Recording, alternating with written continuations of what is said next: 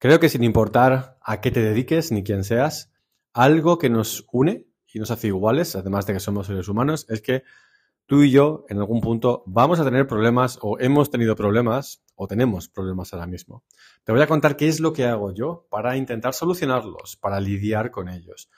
Yo lo llamo claridad instantánea, pero es un nombre muy rimbombante y muy complicado para algo tan sencillo como lo que te voy a decir. Es tan sencillo que muchas veces pasa pues completamente desapercibido, ¿verdad? ¿Por qué claridad es importante cuando tienes un problema? Porque necesitas esa perspectiva. Necesitas saber qué hacer para solucionarlo. ¿Qué es lo que hago yo muchas veces? Me obsesiono con el problema e intento solucionarlo a fuerza bruta, a base de echarle tiempo y atención. Es algo que me sale instintivamente realmente. Soy una persona obsesiva en el tema del trabajo, pero no es lo más inteligente realmente.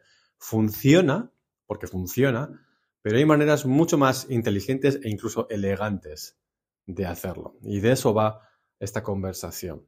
Bueno, supongamos que tienes un problema profesional, aunque esto da lo mismo realmente. ¿eh? Puede ser para problemas personales o profesionales. Si no haces lo que yo hago, que es obsesionarte, ya has ganado bastantes puntos. Pero ¿qué intento hacer yo en estos últimos quizás dos o tres años? Intento ganar perspectiva, porque si quieres claridad, necesitas perspectiva. Y si quieres perspectiva, necesitas distancia, ¿verdad? ¿Qué es, que es la perspectiva? Es la distancia entre tú y un punto, un punto focal o lo que sea, un hecho, un suceso o un problema. ¿Cómo ganar esa distancia para tener perspectiva, para lograr la claridad? Diferentes formas. La primera, a mí me encanta, son escribir en mi pizarra, por ejemplo. Si me conoces o me sigues desde tiempo, sabes que me encantan las pizarras. Suena cliché esto, y yo lo entiendo, pero Simplemente el hecho de escribirlo en la pizarra, automáticamente al verlo, no sé por qué, no sé qué parte del cerebro se activa, no sé si es la escritura, no sé si el proceso de trasladar ese pensamiento descolocado eh, de tu cerebro a la pizarra, como tienes que escribir de manera ordenada, porque así escribimos, así es el lenguaje, se refina automáticamente y puedes ver indicios de cuál es el origen del problema o qué es lo que debes de hacer. Eso funciona bastante bien, a mí me funciona muchas veces. Otra forma es hablarlo, comentarlo. Por ejemplo, coge un compañero, compañera o una persona llegada y coméntale el problema.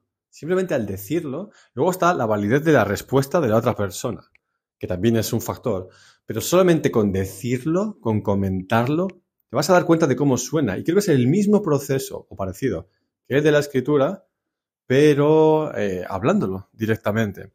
Y funciona, funciona muy pero que muy bien. Hay veces que si no tienes a nadie con quien hablar, dilo tú mismo o tú misma ahí para ti, sin más. Coméntalo, porque cuando algo es ridículo, cuando suena, suena ridículo, que igual, pues no sé, estás intentando atajar el problema de la manera equivocada. Y al decirlo, bueno, pues eres más consciente, ganas esa distancia, con la que consigues perspectiva, con la que obtienes la claridad.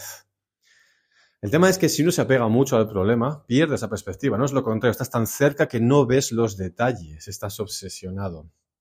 Y como te decía al principio, para algunos problemas, yo creo que aún así sigue valiendo la pena, ¿no? Soy muy, muy hacia esa forma de ser. Pero para la mayoría, no, no merece la pena. Cogiendo perspectiva, ganando distancia, es mucho más fácil solucionar algo eh, de una manera mucho más rápida, invirtiendo menos tiempo menos atención y menos recursos. Así que, bueno, lo que te digo, escríbelo en una pizarra, en una hoja de papel, donde puedas, gana distancia. Cuéntaselo a alguien o en su defecto, cuéntatelo a ti mismo. Esa distancia que ganas, por esa distancia se puede colar parte de la creatividad que necesitas para solucionarlo. Y yo creo que incluso en el peor de los casos, al decirlo, algún tipo de insight, algún tipo de claridad, aunque sea mínima, vas a ganar. Así que, eh, bueno, la solución está ahí. Solo tienes que darle el espacio necesario para manifestarse.